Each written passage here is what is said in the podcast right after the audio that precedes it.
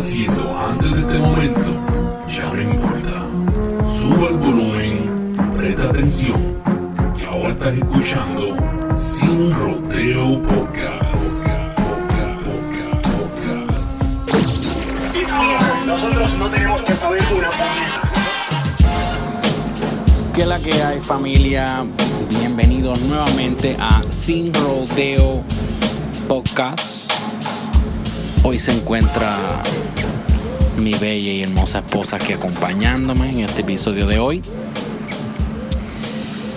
Y este, nada, primero quiero empezar, ¿verdad? Dándole gracias a, a todos los que nos escuchan cada vez que soltamos un episodio de Sin Rodeo Podcast sea por cualquier plataforma que nos escuchen, sea por SoundCloud o por Apple Podcasts o Spotify o iHeartRadio. Solo les pido ¿verdad? que se suscriban y dejen sus comentarios, nos dejen los reviews, si en Apple Podcasts, que nos den por lo menos un par de estrellitas, que sería, ¿verdad? Eso son cosas que, que nos ayudan a la larga.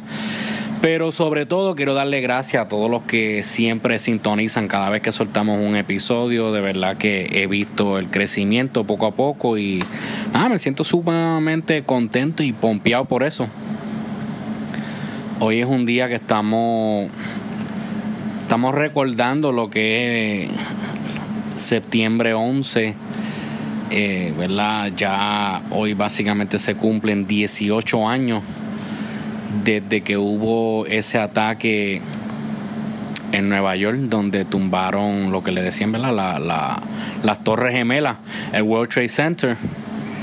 Um, yo creo que esto es una fecha donde todo el mundo, de verdad, hoy, hoy mismo yo me senté a hablar con un par de personas y yo le preguntaba, ¿tú te acuerdas exactamente qué tú hacías ese día?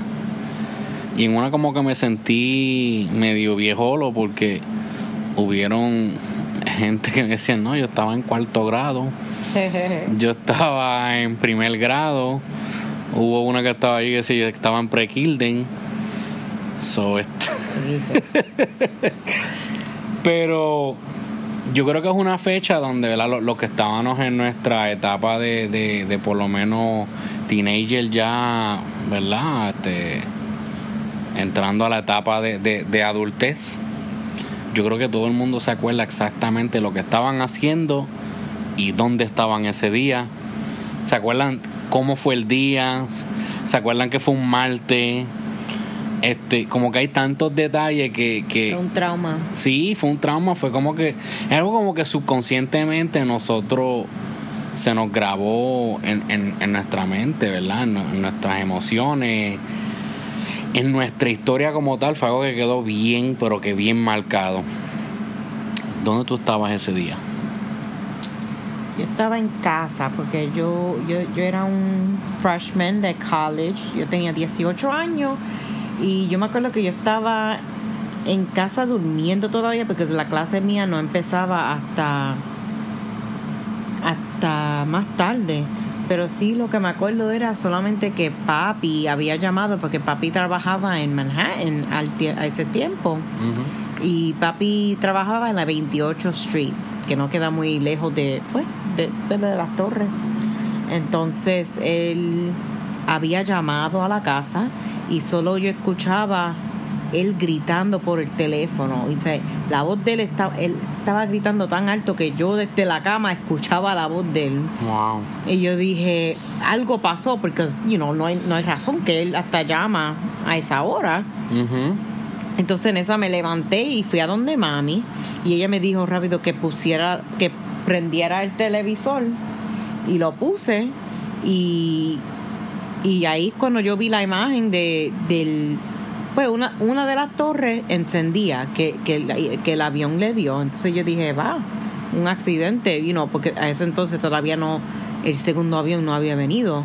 So, entonces yo estaba viendo en vivo, you know, y yo dije, wow, qué triste, you know, que, que ese avión, no sé cómo, pero le, o sea, que a, esta, a estas alturas yo pensaba que, que, que era- fue un accidente. Un accidente, sí, lo que mucha gente Sí. pensaba. Entonces, pues yo y mami ahí hablando hasta que yo veo el segundo avión y yo me quedé tan pasmada. lo primero que yo pensé, yo dije, ya, ya Cristo viene. entonces, entonces, yo, y hoy yo pensé que yo tenía 18 años Mm. ese, cuando eso pasó. Y ya hace 18 años que eso pasó. Yeah. Entonces, yo me acuerdo que a los 18 años, cuando yo empecé a sentir síntomas de ansiedad, y yo nunca pensé que si, no, no me acuerdo cuándo fue que me empezó, pero yo sí me acuerdo que ese día yo ni dormí esa noche, porque estaba tan con un terror, Yeah. ansiedad full. Yeah. Y yo nunca, how do you say put two and two together? Yo Ah, nunca, Nunca, nunca lo asimilaste, ¿sabes? Una nunca, cosa con la ajá, otra. nunca asimilé eso, que, que fuera, que quizá eso fue played a part. Yeah. Eso fue So, ¿Tú nunca habías sufrido ansiedad anterior a eso? Que tú sepas. de que yo sepa. Entonces, para esa edad yo ni, ni sabía lo que era ansiedad. Ya, no, es que no era un no- término que se usaba no era tanto un término, como ahora. ajá, no era tan común como ahora. Yo sé que en la noche yo no dormía, era la una, dos de la mañana y yo yo me quedaba despierta y el corazón acelerando, me quedaba sin aire, me ponía fría Wow. y, y nunca pensé hasta hoy mismo por la mañana que yo dije, coño, no será nunca pensé si si eso fue va, va de fuera de mano en mano que que que, que pa- Yeah. Well, you know, no, because eso, because eso. también yo lo- a esa edad yo lo estoy viendo de- del punto de, de religión también, Yeah. con la mente religiosa, you know, que van a, di- decían y todavía dicen que estas cosas van a pasar más más a menudo y, y, y, you know, que estén pendientes, you know, no ignoren la, la- las señales, entonces a eso entonces yo estaba bien Claro, a mí eso es lo que te habían enseñado. Fíjate, y es una cosa que yo mencioné hoy que... Y durante ese tiempo, porque cuando eso pasó era cuando yo estaba... Yo asistí a una iglesia aquí en Nueva York. Y yo contándole a, a mi compañera de trabajo hoy, yo le decía, yo decía, pues yo no sé si tú tienes, ¿verdad?, fundamentos cristianos. eh, porque esto es algo que se habla mucho en las iglesias protestantes, no tanto en la católica. So, yo le digo a ella, ¿tú has escuchado del término de rapto? Me dice, sí, yo, yo he escuchado de eso. Yo, pues fíjate, cuando eso pasó ese día, una de las cosas que me corrió por la mente también fue eso, pero fue porque yo salí para la Quinta Avenida. Y la Quinta Avenida, para los que conocen de aquí de Nueva York, en Manhattan es una de las avenidas más, más, más transitadas. A mí siempre vas a ver montones de gente, montones de carros, siempre hay tráfico. Y ese día, después que eso pasó, que yo bajé de mi trabajo a la calle, esa calle estaba completamente vacía. uy No se veía ni un carro, no se veía nadie caminando por allí, goosebumps completamente vacío. Pero yo ese día, fíjate, eh, yo también me encontré reflexionando hoy que, digo yo, para esa etapa también fue que yo descubrí que a mí me gusta, que, que a mí me interesaba mucho lo que hoy en día llamamos el formato de podcast. ¿Verdad? Esto que estamos haciendo ahora mismo, que nos sentamos, tenemos unas conversaciones y nuestro público ¿verdad? No- nos escucha y, y disfruta de lo que hablamos y comentan y se hablan entre ellos mismos y comparten. Era algo que para esos tiempos no había podcast, pero había lo que dicen talk radio. Y yo me acuerdo que ese día yo pues yo estaba en el trabajo, yo estaba acabando de, de llegar al trabajo y yo escuchaba el programa de, de, de Howard Stern. Y cuando dio el primer avión, eh, salió uno de los, de los pues, de las personas que estaban allí y dice, oh, este, válgame, un idiota acaba de, de chocar con una de las torres. Pero que pensaban también, todo el mundo pensaba que era un accidente y como había Sí. ha pasado anteriormente con avioneta, Avioneta, con el sí. Empire State Building, pues pensaban que era alguien que pasó demasiado de cerca. Y solamente hubo una persona que usó unos términos racistas, que él dice, no, para mí que eso suena como un ataque. Y tienen que ser, ¿verdad? Él pues se refirió a, la- a las personas de, de, pues, de allá, de, de los, los árabes, los musulmanes.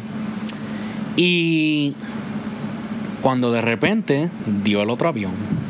Y ahí fue donde empezó todo el mundo como que entró el pánico. sí. Entró el pánico porque ahí entonces yo mismo en la radio dice, espérate, esto no es un accidente. Y mientras ellos están hablando, boom, a pasa de Revolu que también fue en... ¿Dónde fue el otro avión? En el, en el Pentágono. Yeah, Pentágono. Y el otro fue en donde? ¿En Pennsylvania fue? Fue. El, anyway. Cuestión es que yo ese día eh, cambiando de emisora porque obvi- o sea, era como que entró como un luto en, en la radio. Obviamente hubieron, ¿verdad? Se, se, se dice que aproximadamente casi 3.000 personas perdieron la vida. Una de las cosas que más me impactaba a mí era pensar en las personas que tuvieron que tomar la decisión o quemarse porque no podían bajar o quitarse la vida tirándose de una de las ventanas o algo. Yo creo que para mí eso fue lo, lo más que me impactó.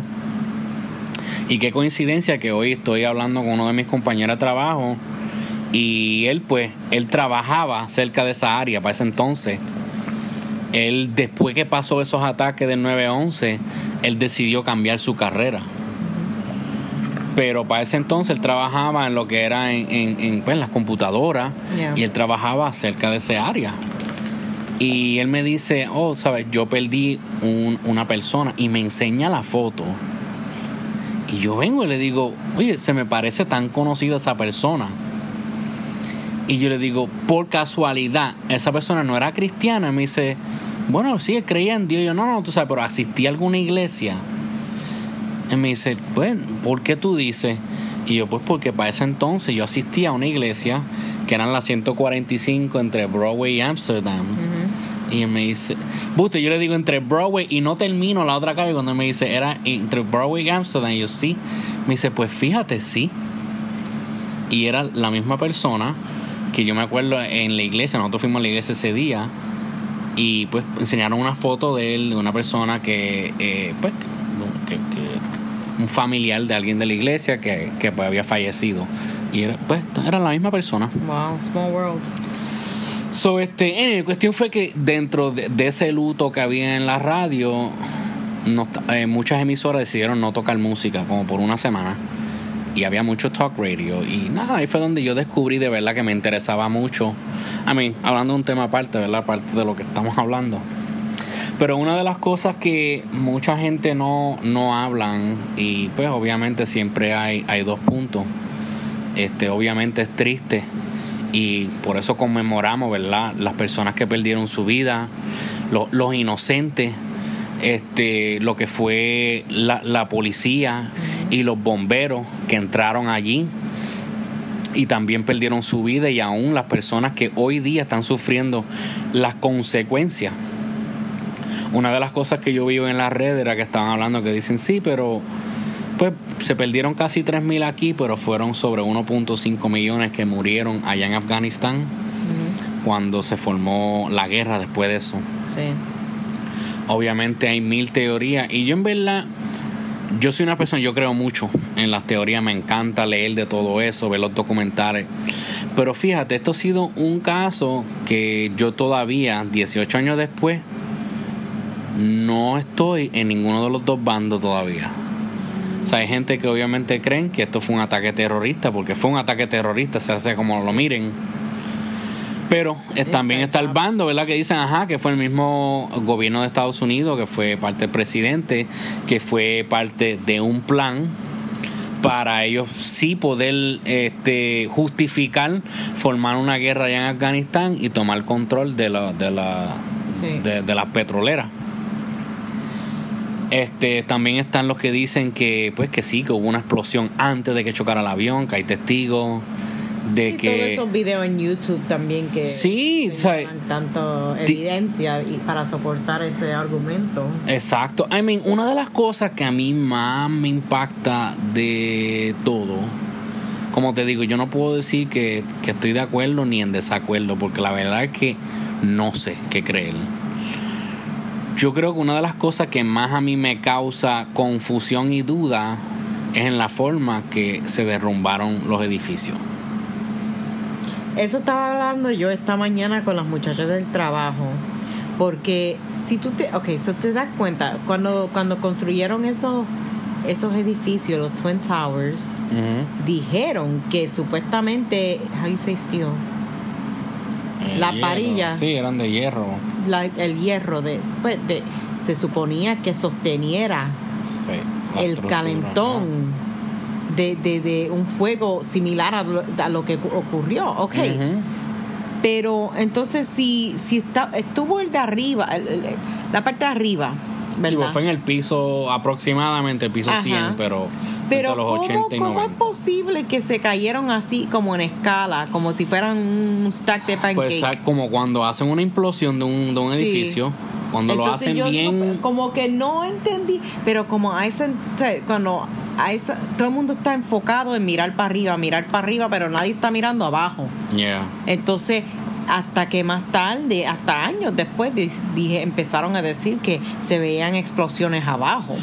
Pues eso es lo que dicen algunos testigos. Dicen que, que exactamente cuando dio el avión, que antes exactamente que diera el avión, hubo una explosión abajo.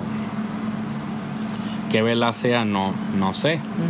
Um, la realidad es que si ese fuese el caso, pues entonces tiene sentido en la manera que, que, que, que, pues, que se derrumbó los edificios. Y fueron los dos, buste, fueron tres.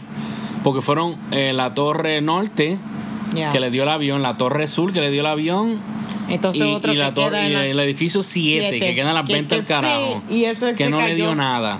A que no le dio nada, eso todo el mundo pregunta qué pasó con ese edificio, que por qué se derrumbó. Pues, y una de las teorías es que esos edificios ya estaban viejos, que tenían asbesto y toda esa pendeja. Sí. Entonces, Entonces eso- habían resegurado, ¿verdad? Habían aumentado la cantidad de seguro de ese edificio poco tiempo antes de que esto pasara. Ajá. ¿Me entiende? Que ahora mismito, pues si eso fuese verdad, ellos, ¿verdad? Eh, aumentan el valor del seguro y de repente pues pasa esto y obviamente cobran todo ese dinero. Sí. So, la realidad es que yo no sé. Um, yo lo que sí, sea como sea, sea trabajo al gobierno, sea un ataque terrorista, para mí, obviamente, lo más triste es la pérdida de vidas inocentes. Eh, como digo, ¿verdad? Fueron. Fueron 3.000. Ya. Y este y pues también en cuestión de la guerra, si es verdad que hubieron 1.5 millones, también son vidas que muchas de ellas inocentes tuvieron que fallecer. So, es un día triste, sea como sea que lo miren. Este, yo creo que este es el primer año, bueno, que yo escucho de que en todas las escuelas exigieron que hicieran un momento de silencio. Este, esta es la primera vez que yo veo eso que lo hacen. Este, y escuché de eso de varias escuelas que tomaron un momento de silencio para conmemorar a los a los pues, a, a la- a las víctimas inocentes como tal. Sí. So nada, este si ¿verdad? si tú eres de las personas que tuvo alguna un conocido, un amigo, un familiar, nuestras condolencias, ¿verdad? Y, y, y no solamente los que murieron ese día, sino que también los que desarrollaron cánceres y cosas así. Sí, porque la gente sigue Sí. muriendo. Todavía siguen gente Siguen muriendo. muriendo. que desarrollaron cáncer por, por la inhalación de, de, de- de todo el polvo y las cenizas y todo eso que, que hubo a causa de, de, pues, de ese evento. So, now. ¿Tú quieres hablar de.? so, este. Hablando de otro, otro, otro tema. Cambiando el tema. Cambiando el tema, ¿verdad? Darle un poco más de, de light. Vimos la película It.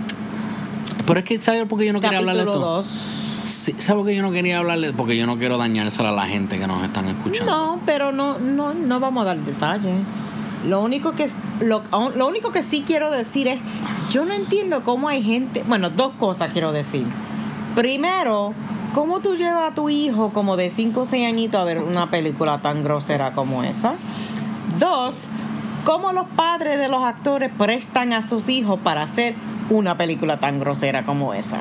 Mija, porque por chavo baila, Baila el mono.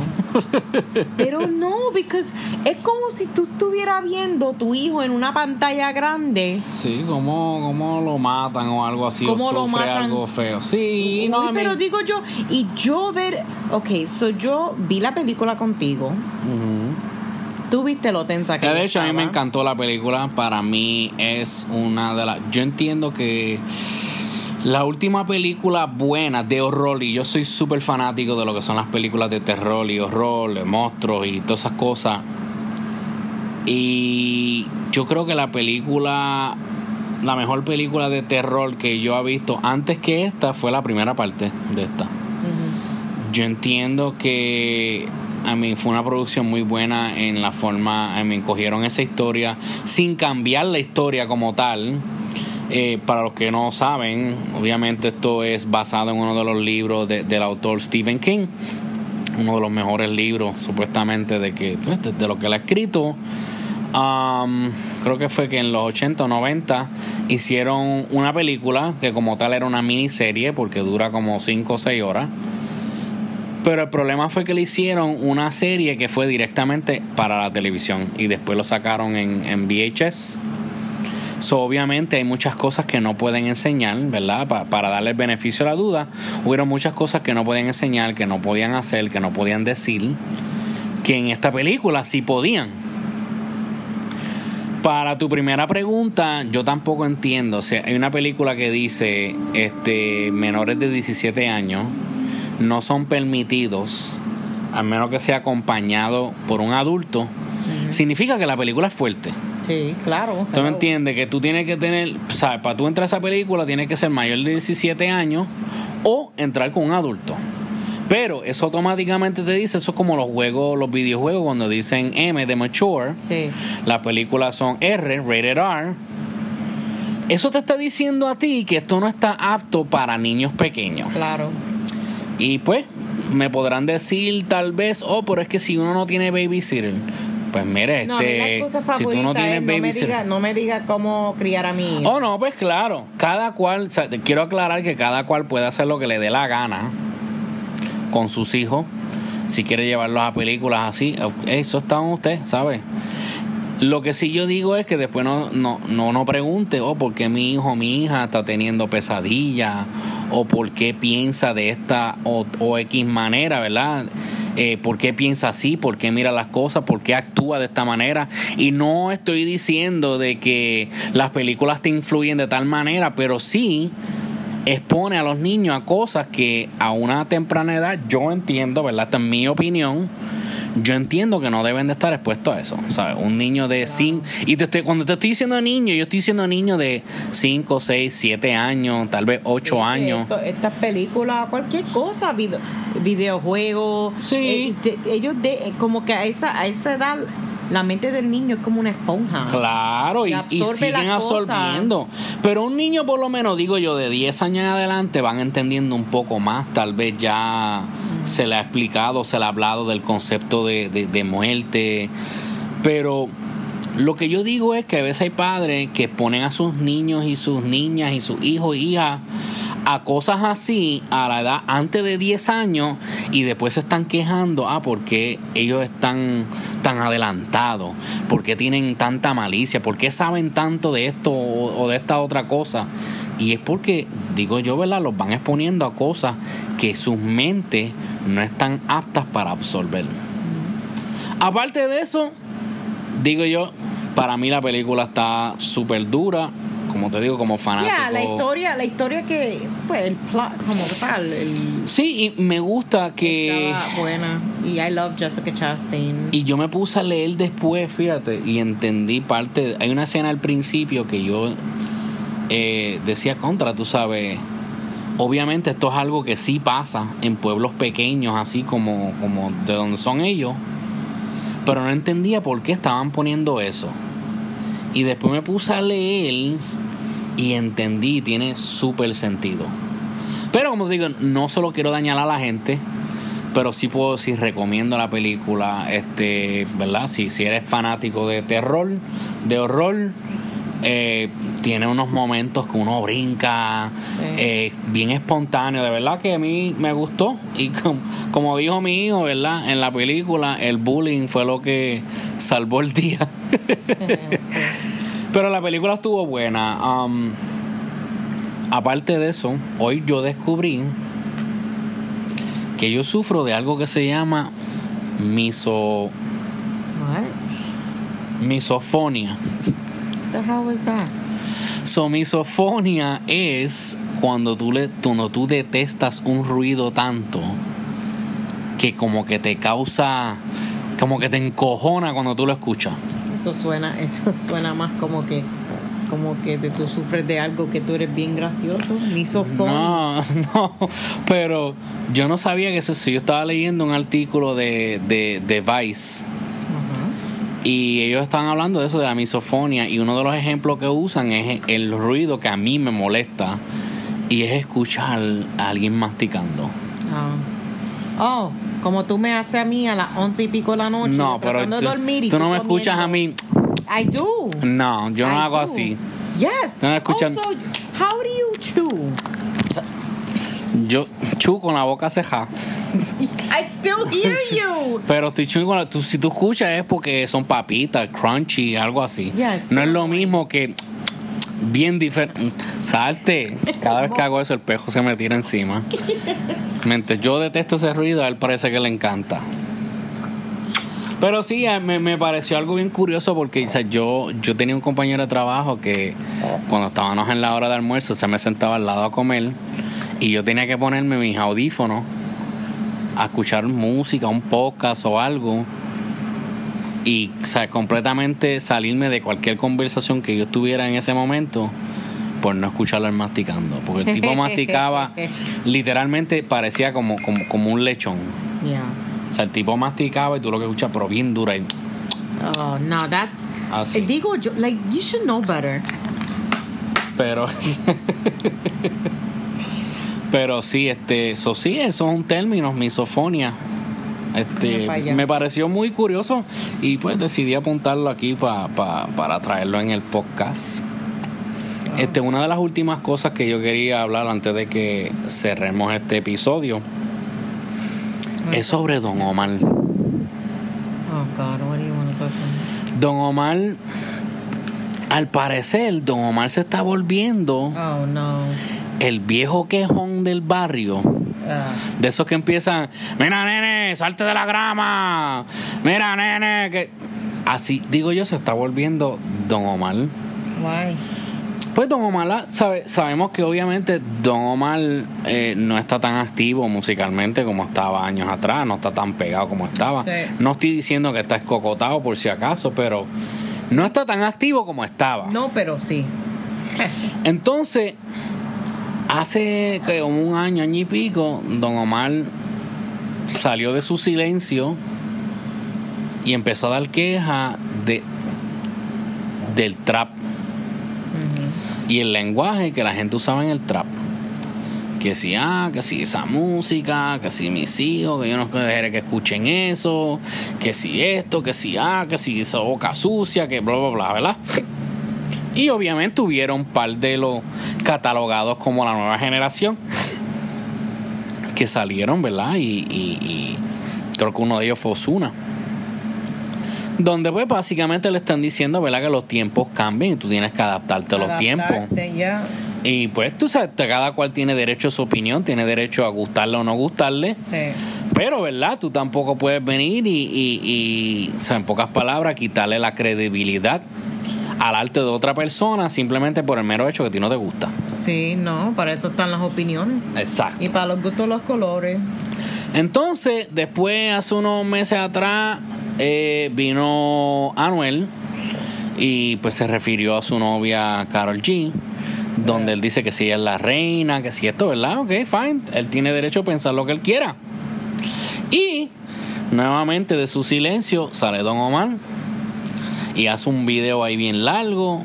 Empieza en el video a mostrar canciones viejas, eh, canciones de B Queen, porque obviamente pues catalogan a Ivy Queen como la reina del género por la razón de que pues, fue una de las pioneras. Obviamente es la pionera porque ella fue una de las únicas féminas que se estaba destacando en el momento de underground. Sí, tenemos personas como Lisa M que viene desde antes de ella.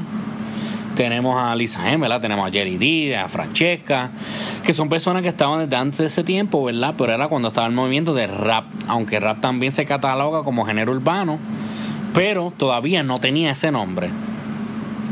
Anyway, cuestión fue que salió pues Don Omar, hizo ese video bien largo, refiriéndose nuevamente a los de la nueva generación, este, pues hablando, defendiendo a Ivy Queen, que pues tanto sus derechos son amigos. Y entonces ahora sale Don Omar y sale un reportaje de Rolling Stone donde Don Omar hizo unas expresiones sobre la compra de los views en YouTube. Y pues empezaron a, o sea, según los estudios que se hicieron, eh, YouTube abrió, yo creo que pues legalmente la, la, plataforma donde la gente puede pagar por, por, los views. Y obviamente eso es algo que pues, tú sabes, hace ver mejor al artista, ¿sabes? Vende su imagen, lo hace ver más grande, etcétera. Eso todo se, se, se traduce y equivale a dinero. ¿verdad? Dinero que gastan, pero es dinero que le entra más porque entonces le da más valor al artista. Dentro de esos estudios y ¿verdad? averiguaciones que hicieron, el género que más compra views es el género urbano. Oh my God. Y pues Don Omar fue el portavoz de eso, aunque esto es algo que muchos ya sabían, este, ¿verdad? de los que tienen que ver con el género de, de, los podcasts que habla lo que es el comité urbano, eso solo hablaron hace tiempo. Este, yo incluso en la esencia del género, yo hice unas expresiones sobre eso, sobre pues lo mismo que, en Instagram cuando compran followers, eh, los likes y todo eso, todo eso se puede comprar. Cuestión es que entonces pues nuevamente sale Osuna en defensa de del género y básicamente en pocas palabras lo que le dice es pues que se ponga a trabajar. ¿Tú me entiendes? Porque es verdad, si tú eres artista del género, si tú te vas a quitar, fine. Pero si tú eres artista del género y cada vez que te escuchamos, tú lo que estás dando es queja, pues mira, por eso se hace la pregunta. ¿Se está convirtiendo Don Omar en el viejo quejón del barrio? falta reconocimiento. En el viejo gritón que siempre le está gritando a los nenes que, no le pisen la grama. ¿Será que Don Omar se está convirtiendo en eso? No sé si usted me está escuchando, quiero que me deje el comentario. O verdad que me escriba un email a este Sin Rodeo Podcast y dime qué tú opinas de de Don Omar y este esta esta quejadera que tiene o si estás de acuerdo, si no estás de acuerdo. Y, ¿verdad? ¿Sabías tú de la, de la, de la compra de los views? So, déjeme su comentario. Alright, so yo creo que hasta aquí vamos a dejar este episodio. Um, nuevamente quiero darle gracias a todos los que nos escuchen. Saben que me pueden buscar por todas las redes sociales como Cali de Blogger. Pueden buscar Sin Rodeo Podcast. Um, Quiero que vayan a la página oficial Sin Rodeo Podcast. Ahí pueden conseguir todas las redes sociales del podcast, al igual que pueden conseguir los enlaces o los links eh, para las diferentes plataformas donde pueden escuchar el podcast e incluso el, canal de YouTube donde pueden ver este los videos. Sonada familia, de verdad que gracias nuevamente por escuchar. Esto ha sido Sin Rodeo Podcast. Chequeamos en la próxima, mi gente. Se me cuidan.